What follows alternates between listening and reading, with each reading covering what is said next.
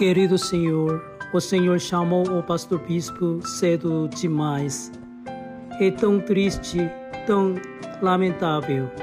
Quando vim como missionário da Coreia para o Brasil, eles me trataram muito bem e me convidaram para ir à sua igreja para ouvir a palavra.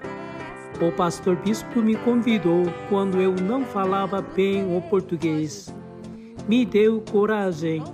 Ele me disse que alegria é falar a palavra de Deus em portugueses. No dia 13 de setembro, sua esposa, Maria Santana, faleceu primeiro. Este casal é realmente últimas pessoas. Ele falou sobre o Evangelho de Jesus conosco e nos apresentou ao maior número de pessoas possível para que pudéssemos espalhar o Evangelho. Pastor Bispo já deixou no entanto, não posso esquecer o amor caloroso do pastor e sua voz.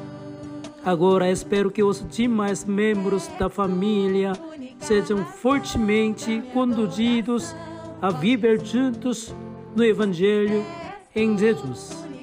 Abençoe-nos para que possamos desfrutar juntos do amor de Jesus e da salvação de Jesus.